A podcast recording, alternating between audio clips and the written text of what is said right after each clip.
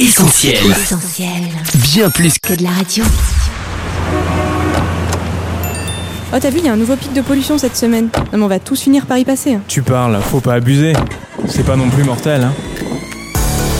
Là que tu parles, Sophie et Lauriane. Chaque année en France, la pollution de l'air serait responsable de 48 000 morts. Un chiffre qui fait froid dans le dos et que commentera avec nous notre invité, le docteur Gaël Bourdin, pneumologue à Lyon. Et puis on a le plaisir, Sophie, de recevoir également en studio Séverine pour un témoignage. Mère de deux enfants, la pollution de l'air a eu des impacts non négligeables sur sa vie de famille. Bienvenue à toi qui nous écoutes, tu es sur Essentiel et c'est là que tu parles. Là que tu parles, Sophie et Lauriane. Séverine, bonjour. Bonjour Sophie. Bonjour Séverine. Bonjour Lauriane. Vous êtes biologiste et vous êtes maman de deux garçons, Nohan 6 ans et Aedan 15 mois. Oui, tout à fait. Gaël Bourdin, bonjour. Bonjour. Vous êtes pneumologue, vous exercez au centre hospitalier Saint-Luc-Saint-Joseph à Lyon et vous avez récemment organisé une conférence intitulée Pollution atmosphérique, où en sommes-nous? Merci à tous les deux d'avoir accepté notre invitation dans les studios d'Essentiel. On parle aujourd'hui de pollution de l'air. Alors Séverine, votre fils Nohan a eu très tôt des bronchites à répétition, vous nous racontez? Euh, il a commencé par une première bronchiolite, donc avec des séances de kiné respiratoire. Et puis à partir de là, ça s'est enchaîné, euh, je dirais tous les mois, voire euh, toutes les six semaines grand maximum, une nouvelle bronchite avec de nouvelles séances de kiné respiratoire. Alors aujourd'hui, il a 6 ans. Est-ce qu'il est toujours sous surveillance et est-ce qu'il suit un traitement? Oui, oui, il est toujours sous surveillance. Il est suivi par une pédiatre pneumologue. Tous les trois à quatre mois, il a un rendez-vous avec elle. Elle adapte le traitement et il a effectivement un traitement de fond à base de corticoïdes inhalés. Et parfois, ça peut être des corticoïdes à prendre euh, directement en médicament ou même des nébulisations en fonction de, de la gravité de la bronchite. Et en ce qui concerne Aedan, est-ce qu'il a rencontré euh, les mêmes difficultés respiratoires? Oui, exactement les mêmes, euh, à peu près à la même période. Alors moi, j'ai deux enfants qui sont nés au mois de mai. Donc on a eu des périodes tranquilles de mai à décembre. Et à partir de décembre, il a fait également sa première bronchiolite qui s'est compliquée et qui est partie en pneumopathie. Et de nouveau, voilà, les traitements euh, à mettre en place. Alors Séverine, dites-nous, au quotidien, ça signifie quoi concrètement? Bah, au quotidien, ça veut dire euh, ben, des enfants qui toussent euh, sans cesse, pour lesquels il faut appliquer un traitement médicamenteux, donc euh, s'ass- s'assurer que la crèche va pouvoir le donner. C'est des enfants qui la nuit vont se réveiller parce que bah, la toux, elle est très compliquée pour eux à gérer, ils paniquent. Donc il faut se lever, donner de la ventoline, donner à boire, rassurer. C'est quelque chose qui est assez difficile au quotidien pour eux comme pour nous. Alors justement, pour vous, en tant que parent, j'imagine le sentiment de culpabilité parfois? Ah bah il est, il est énorme. Déjà les, les deux garçons ont commencé leur première bronchite euh, dès que j'ai arrêté l'allaitement, donc euh, enfin le lien en tant que mère il, est- il était évident pour moi. Bon après les médecins m'ont très vite rassuré hein, que bah, c'était forcément au bout d'un moment ils font leur immunité, mais c'est surtout qu'on on se demande ce qu'on a fait. Enfin on n'est pas fumeur, on fait très attention à ne pas aller dans les lieux où il y a beaucoup de monde, on n'a pas de moquette, on, on fait vraiment attention à beaucoup de choses. Et euh, et malgré tout on se sent impuissant quand on voit ces, ces tout petits êtres euh, tousser à en vomir parfois. Alors Séverine, une question qu'on a envie de vous poser. Quand et comment avez-vous su que la pollution atmosphérique était pour beaucoup dans la santé de vos enfants? Ben, en fait, il y a eu deux événements euh, assez indépendants qui nous ont confortés dans cette idée. Le premier, c'est euh, lorsqu'il y a eu l'année dernière les épisodes de pollution importants qui ont duré sur Lyon pendant presque trois semaines, si je me trompe pas. Pendant cette période, euh, bah, mon plus grand, je ne l'emmenais plus à ses entraînements de football puisque c'était clairement indiqué d'éviter de sortir les enfants fragiles. Sauf que voilà, Noan est un petit garçon plein d'énergie et c'était juste impossible de le garder enfermé. Il avait l'impression d'être puni. Donc lorsqu'on est arrivé sur les dernières semaines, je me suis dit bon allez, je, je vais l'emmener. Et en revenant de cet entraînement, il s'est plein de maux de tête, il avait mal au niveau de la nuque, il a été photosensible, donc euh, on a donné du doliprane. Au bout de deux heures, ça passait pas, j'ai appelé SOS médecin. Et là, clairement, ils m'ont envoyé une ambulance pour aller euh, donc à la HFME parce qu'ils suspectaient une, une méningite.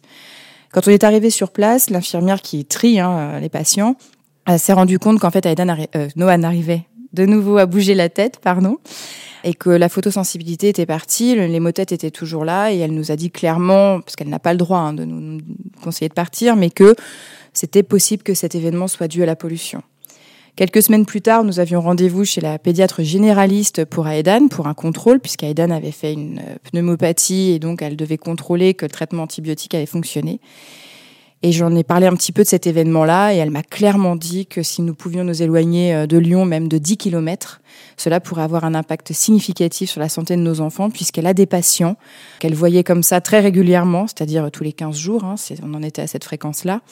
et qui euh, aujourd'hui elle ne voit plus qu'une fois par an pour la visite annuelle. Docteur Bourdin, une petite réaction à ce que vient de dire Séverine et sur ce lien entre pathologie respiratoire et pollution? Alors, il faut avant tout différencier euh, l'expérience qu'on peut faire euh, tout autant qu'on de, des problématiques euh, respiratoires et euh, autres et qu'on peut mettre en lien avec la pollution atmosphérique et le risque plus général au niveau d'une population. Il est évi- évident, et ça c'est clairement établi, que lorsqu'on a une maladie chronique, une bronchopneumopathie chronique obstructive, qui est une maladie liée principalement au tabac, et l'asthme, euh, ou toute maladie euh, chronique euh, respiratoire ou même cardiaque, lors des pics de pollution atmosphérique, eh bien, on, est euh, souvent plus inconfortable. Les polluants atmosphériques sont des puissants irritants bronchiques, ils augmentent l'inflammation au niveau des bronches, et on peut, lorsqu'on a une maladie chronique respiratoire, avoir une majoration des symptômes habituels. Il est vrai, pour ce qui concerne les enfants, que des enfants qui habitent euh, proches d'axes euh, au trafic routier euh, intense, dans cette population-là, il y a 10 à 15% d'asthme de l'enfant en plus. Et puis on parlera peut-être de l'éloignement géographique et de son, de son rôle, qui est pas pas si clair que ça, parce que les polluants atmosphériques diffusent et certains diffusent très très bien. D'accord. Alors justement, cette décision de déménager Séverine, vous l'avez prise. Oui. Et euh, dans vos recherches, le critère le plus important, c'était justement la pollution. Ah mais complètement, on avait acheté notre appartement euh, il y avait à peine un an et demi. Mm. On adorait notre quartier, on était à côté des écoles, à côté de tout, donc euh, le bonheur pour des parents qui sont tout seuls euh, dans la région. Et puis euh, on s'est dit que c'était pas possible, qu'on pouvait pas leur faire subir ça, donc on a acheté avec la carte qualité Air Rhône-Alpes qu'on peut trouver sur internet. On a regardé quel était euh, le village le moins loin de Lyon et qui nous permettait d'avoir une qualité d'air améliorée. L'achat a été uniquement basé sur cette carte. Alors toujours dans la même idée, docteur Bourdin, on a une question d'une auditrice pour vous. On l'écoute tout de suite. Bonjour, alors moi je souhaitais savoir en fait, euh, mes enfants ont fait tous les deux de l'asthme du nourrisson et je voulais savoir si c'était effectivement dû à la pollution, vu que ni moi ni le papa ne sommes asthmatiques. En gros, euh, est-ce qu'il faut aller vivre ailleurs, dans des endroits plus élevés, pour éviter ce genre de maladie? Alors docteur, dites-nous, le bonheur serait-il dans le pré C'est sûr, hein, bon, il y a la citation, je pense maintenant, d'Alphonse Allais, hein, qui disait qu'il serait judicieux de construire des villes à la campagne, parce que l'air y est plus pur. Bon, bah ça c'est... Il faut peut-être mieux mettre un peu de campagne dans les villes. C'est ce qui tend à être fait, peut-être pas suffisamment, mais c'est peut-être une des pistes. Après, euh, lorsqu'on regarde, euh, et j'invite les euh, auditeurs à consulter certains sites, comme le site de pardon, Atmo Auvergne-Rhône-Alpes, qui est l'organisme en charge de la mesure et de la cartographie des, polluants atmosphériques. On voit très bien, pour ce qui est de l'ozone par exemple, euh, qui est un polluant principalement euh, qui pose problème l'été, que la zone d'extension euh, de ce polluant, c'est toute l'Isère, le sud du Rhône, mais même l'Ardèche, la Drôme et toute la vallée du Rhône. Donc on- s'éloigner n'est pas forcément toujours la solution. Aussi moi un exemple effectivement en tête d'une personne asthmatique qui euh, en ville euh, avait une consommation de médicaments très importante pour contrôler son asthme et qui en allant à ce moment-là bon un peu plus loin euh, dans le sud de la Drôme a vu son asthme totalement s'apaiser et a pu diminuer fortement sa consommation de médicaments. Donc des exemples individuels, il y en a. Après, c'est sans doute pas une solution euh, pour euh, chacun. Et puis évidemment, euh, s'éloigner d'un centre urbain, c'est s'éloigner peut-être de son lieu de travail. Et puis à ce moment-là, comme ce sont des zones qui sont moins desservies par le transport en commun, c'est prendre plus à son automobile. Et peut-être que là, au contraire, euh, on a l'impression que d'un point de vue individuel, on se prémunit, mais à titre collectif, c'est totalement euh, euh, faux et c'est plutôt contre-productif. Alors Séverine, je me tourne à nouveau vers vous. Si on devait faire le bilan de ce déménagement, diriez-vous qu'il était bénéfique pour vos enfants? J'en suis convaincue parce que on a donc euh, trouvé une maison rapidement, euh, donc pas de coup de cœur, hein, comme je vous disais, juste du, un bien matériel. On a transféré le budget de l'appartement sur celui d'une nouvelle maison, et on est arrivé du coup à Saint-Germain au mois de juin. Et dans les dix jours qui ont suivi, j'ai pu arrêter complètement le traitement de Noan. Habituellement, on est obligé de poursuivre le traitement jusqu'à juillet, mi-juillet, parce qu'il y a quand même des toux résiduels. Là, très sincèrement, en dix jours, il ne toussait plus du tout. Et à Edan, euh, pareil, on a, on a stoppé le traitement de fond euh, dans la même période. Merci Séverine pour ce témoignage. Vous restez avec nous, bien sûr.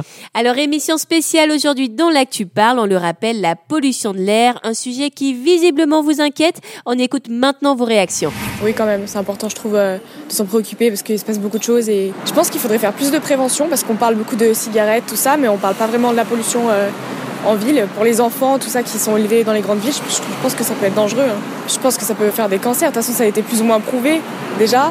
C'est pas anodin. Il y a tellement de pollution, de par, par moment on a du mal à, à récupérer euh, par rapport au centre-ville. Et euh, contrairement à la montagne dans la nature, euh, au niveau des airs, il n'est pas la même chose. Moi, euh, encore, j'ai l'impression que je passe à travers, mais pour nos enfants, je trouve que c'est quand même un gros problème. Voilà. Les difficultés à respirer, l'intoxication des poumons et, et différentes choses. Problème euh, d'asthme, enfin, de rhinopharyngite, euh, voilà, ça peut influer, oui. Docteur Bourdin, on le rappelle, vous êtes pneumologue à Lyon. Euh, votre réaction sur ce qu'on vient d'entendre, est-ce qu'on a raison de s'inquiéter? Alors, on a raison de s'inquiéter. Euh, c'est vrai que vous auriez sans doute fait ce micro-trottoir il y a une dizaine d'années. Euh, les réactions auraient été moins euh, tranchées sans doute. Vous avez eu des gens là qui sont déjà bien, bien informés. Et ça, c'est c'est vrai que c'est assez nouveau et c'est tant mieux. Il y a une prise de conscience. Alors, est-ce qu'il faut s'inquiéter? Bah, Il faut s'inquiéter parce que euh, les chiffres des, donnés par les épidémiologistes sont là. hein. Euh, en France, c'est 48 000 décès prématurés euh, par an liés à la pollution atmosphérique. Et puis, on a parlé des, problèmes d'asthme de l'enfant, en effet. Et puis, tout cela engendre un, coût. On estime en France que par an, pour l'assurance maladie, il y a un coût d'un milliard d'euros pour les pathologies liées à la pollution atmosphérique, même si ce sont des comptes qui sont toujours un peu difficiles à, à réaliser. Donc, on a raison de s'inquiéter. Après, il ne faut pas susciter euh, chez les gens des peurs euh, incroyables. Il ne faut pas tous fuir. Ouais. Euh, il faut pas euh, parce que la peur paralyse. Mm. Voilà. Il faut euh, avoir une prise de conscience. Cette prise de conscience, elle y est. Elle y est au niveau de la population. Elle y est au niveau des médias. Elle y est au niveau des pouvoirs publics. Euh, elle est euh, générale. Ensuite, il faut euh, après cette prise de conscience savoir qu'est-ce que l'on peut faire. Qu'est-ce que, au niveau individuel et au niveau collectif, on peut euh, entrevoir comme solution pour réduire le niveau de pollution atmosphérique Alors, les solutions, on va en parler dans quelques minutes. Avant, on continue avec une nouvelle question laissée par une auditrice. Bonjour, c'est Claire-Lise. Je voulais savoir comment vous évaluez la qualité de l'air. Merci. Alors, docteur Bourdin, comment est-ce qu'on mesure la pollution de l'air? Euh, Effectivement, la mesure des différents polluants, hein, parce que on- lorsqu'on parle de pollution atmosphérique, finalement, on peut dire qu'il y a deux ennemis. Il y a le dioxyde de carbone, il y a le CO2, qui est un ennemi euh, global, euh, sournois, euh, qui euh, s'accumule dans l'atmosphère, qui est responsable du réchauffement climatique. Là, aujourd'hui, on parle des polluants atmosphériques qui ont un rôle directement négatif sur la santé humaine. Ce sont l'ozone, le dioxyde d'azote, NO2, les particules fines, et ce sont ces polluants-là qui sont euh, mesurés. Alors, bien sûr, on fait des mesures et on les réfère par rapport à des normes, des normes qui sont établies au niveau euh, national, au niveau international. En France, ce sont les normes européennes qui sont appliquées. Euh, il faut savoir que ces normes ne sont pas forcément les mêmes. Les normes OMS, de l'Organisation mondiale mondiale de la santé sont beaucoup plus restrictives que les normes euh, européennes. Par exemple, pour les particules les plus fines, les particules ultra fines, qui font moins de 2,5 microns de diamètre, euh, la norme OMS est de 10 microgrammes par mètre cube, alors que la norme européenne est de 25. Donc lorsqu'on dit qu'on respecte les normes européennes, on est très au-delà donc de la norme OMS. Donc il faut vraiment avoir euh, euh, savoir ce qu'on mesure et que les polluants que l'on mesure, on les compare à des normes, on les réfère à des normes et c'est là-dessus qu'il faut raisonner. Sachant que ces normes ont été fixées arbitrairement, mais que le risque sanitaire pour une population d'être exposée à une pollution atmosphérique est linéaire. Il n'y a pas d'effet seuil. Euh, euh, si on réduit encore en deçà de 10, par exemple, microgrammes par mètre cube, on aura encore un gain en termes de santé humaine. Alors, vous parliez tout à l'heure de nos chers véhicules.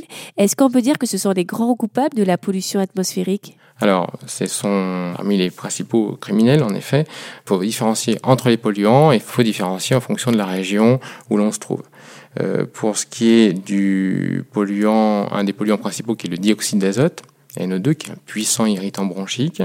Pour les deux tiers, au niveau de la métropole de Lyon, euh, son origine est effectivement euh, les transports routiers, sachant que dans 90% des cas, il s'agit de vieux moteurs diesel.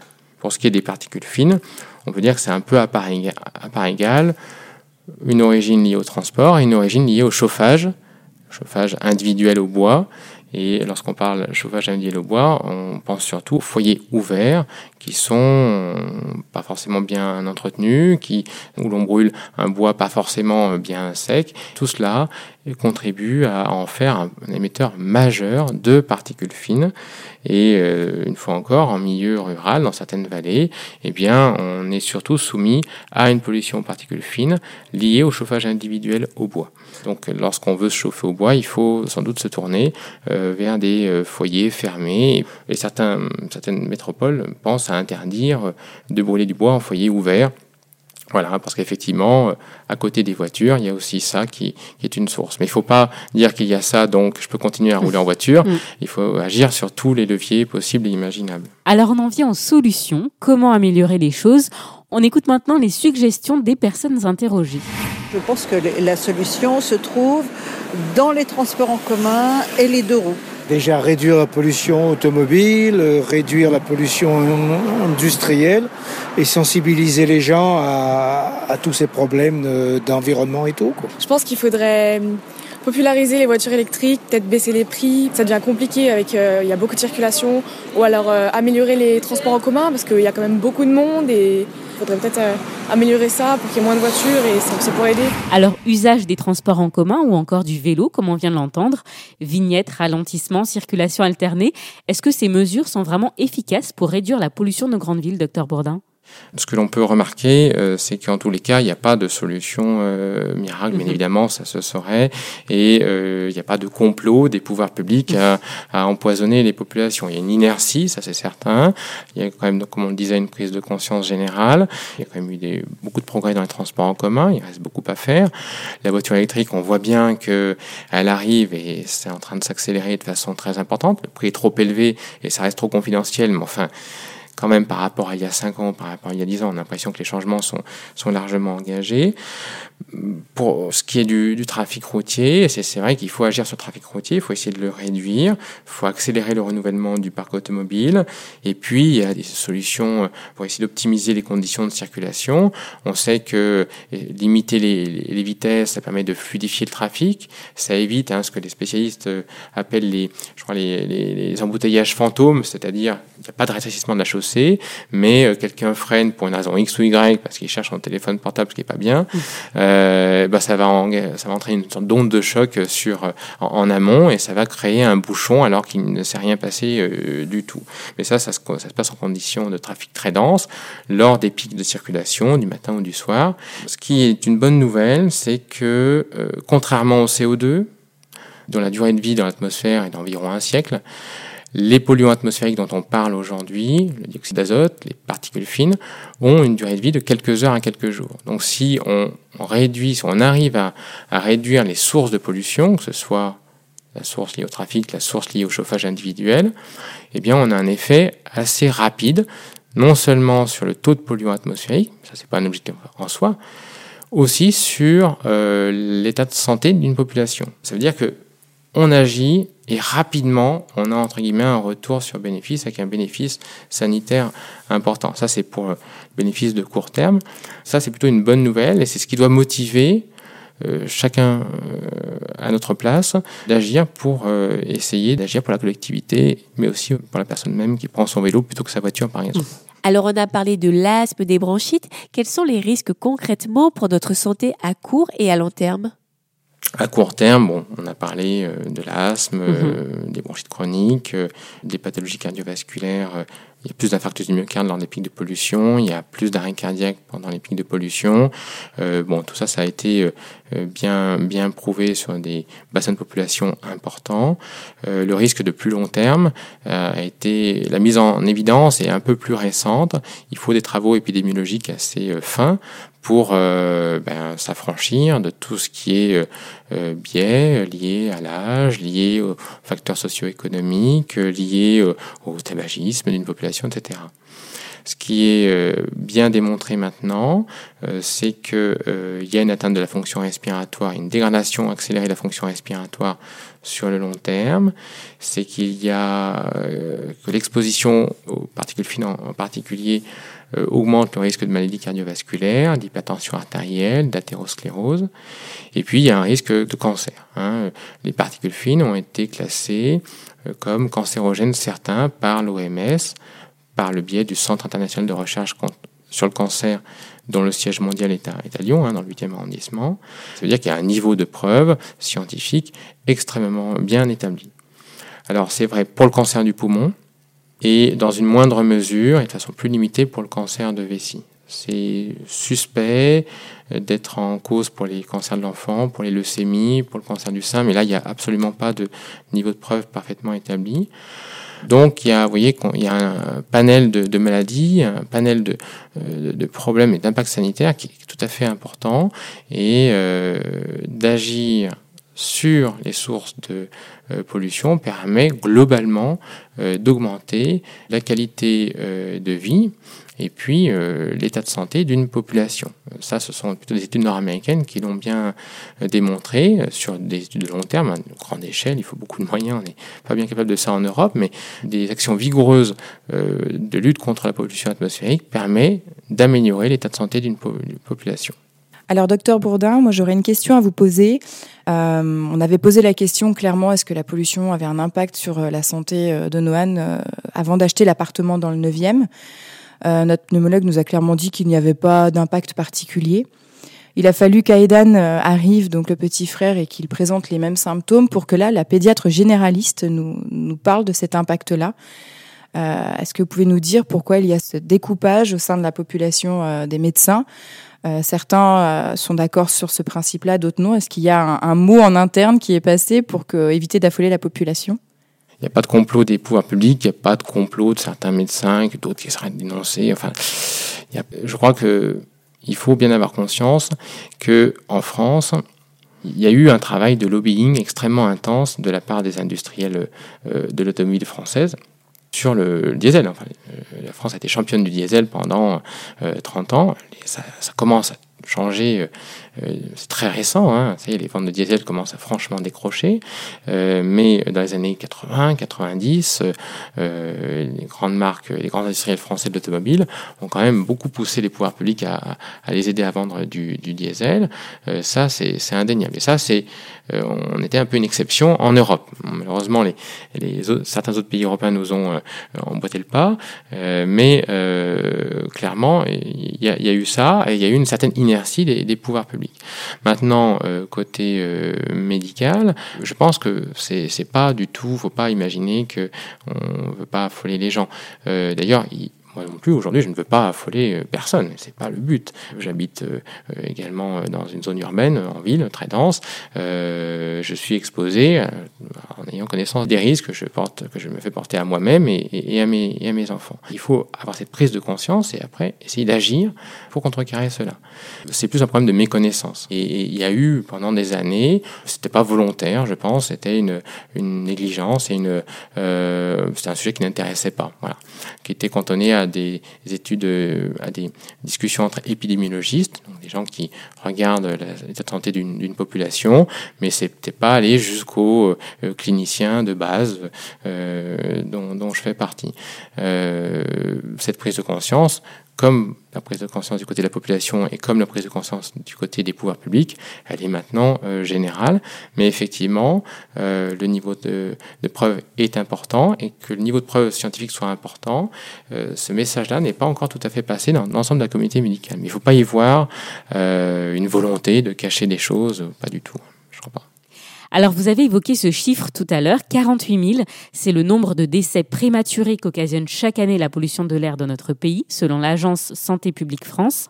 Ça paraît quand même incroyable. Qu'est-ce qui se cache concrètement derrière ce chiffre? Alors, ce sont des morts prématurées. Hein. Donc, euh, c'est vrai que euh, ce chiffre, il est à la fois euh, percutant, et c'est pour ça que bah, les organismes publics, euh, les experts communiquent autour de, de ce chiffre-là, parce que ça permet de, de donner un- une échelle de grandeur. Dire que c'est 47 547 ou 48 432, personne ne peut le faire. Il faut bien comprendre que ce chiffre vient d'où? Il n'est pas inventé, il vient de travaux épidémiologiques d'envergure qui essayent de faire la part des choses entre le risque attribuable à une exposition à la pollution atmosphérique de l'air extérieur, hein, et les autres facteurs de risque comme le tabagisme, euh, les facteurs socio-économiques, euh, etc. Donc, il- ce sont des, des travaux de recherche à l'échelle nationale. Il y a un, un réseau qui s'appelle AFECOM, A-P-H-E-K-O-M. Bon, c'est une grande étude épidémiologique qui a permis de, de donner ce chiffre. Je crois que ça vient de cette étude-là. Bon, il faut le diffuser, ce chiffre.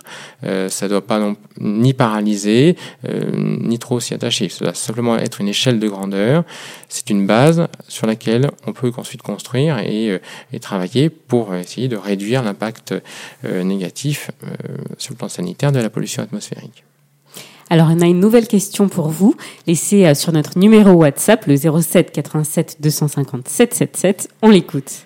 Bonjour, c'est Laurence. Euh, je voulais savoir si le problème de la pollution de l'air était propre aux pays occidentaux. Alors là, mon niveau d'expertise était déjà pas très élevé avant, mais là, il baisse euh, franchement. Euh, non, effectivement, euh, euh, c'est loin d'être un problème occidental. On peut dire qu'avec la diffusion de notre mode de vie occidental vers des pays asiatiques ou africains, bah, bah, ces pays sont soumis à, à- aux mêmes pollutions, hein, donc celles qui proviennent de la pollution d'un trafic automobile qui va crescendo hein, de façon exponentielle dans certains pays asiatiques. Euh, beaucoup de ces pays-là euh, ont également un problème, une problématique de chauffage euh, au charbon ce que l'on n'a plus euh, dans nos pays au niveau mondial. Une des premières prises de conscience de l'effet très délétère sur le plan sanitaire de la pollution atmosphérique, ce sont les, les épisodes de smog, hein, de, de contraction de smog et de, et de fog euh, à Londres dans les années 1952 où il y a eu des milliers de, de, de morts, où les, les hôpitaux étaient totalement surchargés lors d'épisodes de pollution euh, hivernale euh, liés euh, à la combustion du, charbon et liés à un polluant qui est le di- dioxyde de soufre qui a quasiment disparu euh, de nos pays, on n'en a pas parlé auparavant. Euh, en Chine, par exemple, c'est encore un problème extrêmement euh, euh, préoccupant, mais tout va très vite dans ce pays. Je trouve que la prise de conscience, elle est aussi très importante là-bas. Ils ont aussi pris conscience de l'impact économique extrêmement négatif que cela pouvait avoir. hein. Ils, ils ferment centrale charbon sur centrale charbon. Ils euh, essayent de limiter au maximum le trafic euh, automobile. Il y a encore beaucoup de choses à faire, mais ils, ils sont engagés euh, dans, un, dans un processus qu'ils savent vital pour non seulement la santé de la population, mais pour leur économie également. Donc, effectivement, euh, bon, la Chine a beaucoup de moyens. C'est pas le cas de beaucoup d'autres pays asiatiques et euh, de beaucoup de métropoles africaines qui sont euh, soumises à, des pollutions euh, extrêmement préoccupantes. Bah, les travaux épidémiologiques sont moins importants euh, à ce niveau-là, mais effectivement, euh, euh, c'est loin, loin, loin d'être un pays, euh, un problème de pays occidentaux. C'est pas un problème de riches. La pollution touche les riches et les pauvres de façon indifférenciée. Docteur Bourdin, pour terminer, on a deux dernières questions qu'on vous laisse écouter. Salut à tous. Est-ce que c'est vraiment possible de se protéger contre la pollution? Euh, on voit parfois des personnes, ou notamment des cyclistes, avec des masques dans la rue. Est-ce que cela a un intérêt? Et si oui, est-ce qu'il y a un type de masque particulier à utiliser? Merci. Alors, docteur Bourdin, est-ce qu'il existe des gestes à adopter à notre niveau pour se prémunir? Alors, comme on l'évoquait tout à l'heure, euh, de quoi parle-t-on? On parle de, gaz, on parle de particules fines, voire ultra fines, qui pénètrent euh, jusqu'au sein de nos organismes, euh, qui passent même à travers les, poumons, qui vont dans la circulation sanguine. On n'a pas euh, de moyens individuels pour se prémunir. Euh, C'est vrai qu'on voit de, beaucoup de gens avec des, des masques euh, à vélo ou, ou même dans, dans la rue, un Mhm. peu à la, à la japonaise. Il faut bien imaginer, alors je ne connais pas très bien comment sont faits ces masques, mais euh, on, on parle de molécules qui diffusent très très bien euh, et qui, euh, je, je ne pense pas, puissent être filtrées par euh, un masque. Donc au niveau individuel, il est difficile de se prémunir parce que ce sont, les polluants ont une excellente diffusion. Euh, alors le dioxyde d'azote Euh, le NO2, là, plus on est proche d'un axe routier euh, au trafic intense, plus on y est exposé, mais pour ce qui est des particules fines, là, on a beau être euh, éloigné d'une autoroute, on va quand même être très exposé. Comment est-ce qu'on peut se prémunir? Euh, On n'est pas démuni, on a plein de moyens, et après, il faut penser à titre individuel, qu'est-ce que je peux faire pour prendre ma part des choses. Il ne faut pas tout attendre mm. des pouvoirs publics. Les problématiques sont très compliquées. Hein. Les politiques publiques à mettre en œuvre pour lutter contre, la pollution atmosphérique, je ne vais pas dédouaner du tout euh, la métropole de Lyon ou l'État, mais il est clair que c'est pas simple. ça veut dire qu'il faut aussi que, à titre individuel, chacun se pose la question de ce qu'il peut faire dans son précaré. Comment est-ce que au quotidien je peux agir? Est-ce que je suis obligé de prendre ma voiture? Pour aller faire mes courses Est-ce que euh, je peux prendre le bus, le métro? Alors j'avais déjà essayé, mais c'était il y a 4-5 ans, c'était trop compliqué. Est-ce que ça a changé aujourd'hui? Est-ce que ça s'est amélioré? Euh, Peut-être que je pourrais réessayer. Euh, tiens, j'ai un vieux diesel, il y a des aides. Alors c'est vrai que c'est quand même un investissement de changer de voiture. Ou est-ce que je, encore mieux, je peux prendre un, un vélo? Et il faut vraiment se dire que lorsque j'évite de prendre euh, ma voiture, ou alors on parle aussi, on n'a pas parlé du chauffage, mais lorsque je change ma chaudière, on a une action euh, qui n'est pas négligeable du tout. Même au niveau individuel. À Barcelone, il y avait une étude qui avait été faite sur euh, l'impact sanitaire positif de, des vélos laissés à disposition, l'équivalent de nos, nos vélos euh, il s'était aperçu que les. Donc, c'était une étude sur 182 000 personnes, 182 000 usagers du, de, de, ces systèmes de vélo, comparés à des utilisateurs de, de, de l'automobile. Euh, il s'était aperçu que oui, lorsqu'on prenait son vélo, on était plus, un petit peu plus exposé aux polluants atmosphériques. Donc, il y avait un petit peu plus de décès liés à ça. On était un peu plus à risque d'avoir un accident de la route et d'en décéder. C'était dans des toutes petites proportions. En revanche, on avait un gain très important en termes d'activité physique du quotidien. Lorsqu'on ne fait pas de, euh, sport, peu de sport, de prendre son vélo pour, pour se déplacer, ben on, a un, impact positif par ce biais-là aussi. Euh, dans ce travail, il y avait 12 décès. 12 décès, c'est pas beaucoup. C'est quand même pas négligeable non plus, mais 12 décès évités par an euh, par l'usage du, vélo. Euh, voilà un petit peu ce que, ce que l'on peut faire, et puis d'en parler aussi autour de soi. Rien que ça, euh, de participer à cette prise de conscience générale sans tomber dans la psychose, euh, c'est tout à fait euh, louable. C'est déjà faire une, part du, travail, une part du chemin vers, ben oui, vers des espaces de vie moins pollués et, plus propices à, une vie équilibrée et à, des environnements qui puissent permettre d'élever nos enfants dans de bonnes conditions. C'est tout ce qu'on souhaite en tout cas. Merci beaucoup, docteur Bourdin, pour euh, votre intervention. merci pour votre invitation. Au revoir. Séverine, à nouveau, merci pour votre témoignage. Merci euh, beaucoup à vous deux de m'avoir invité. C'est un sujet, je pense, qui est très important et et je suis ravie voilà, de pouvoir partager mon témoignage avec vous. Et merci aussi à nos auditeurs pour leur participation. Alors si vous avez des questions, des commentaires, ça se passe sur les réseaux sociaux ou sur notre numéro WhatsApp, le 07 87 250 777. C'est là que tu parles. La pollution de l'air, un dossier qu'on poursuit après une pause en musique avec All Good de Capital Kings Fit All In. Là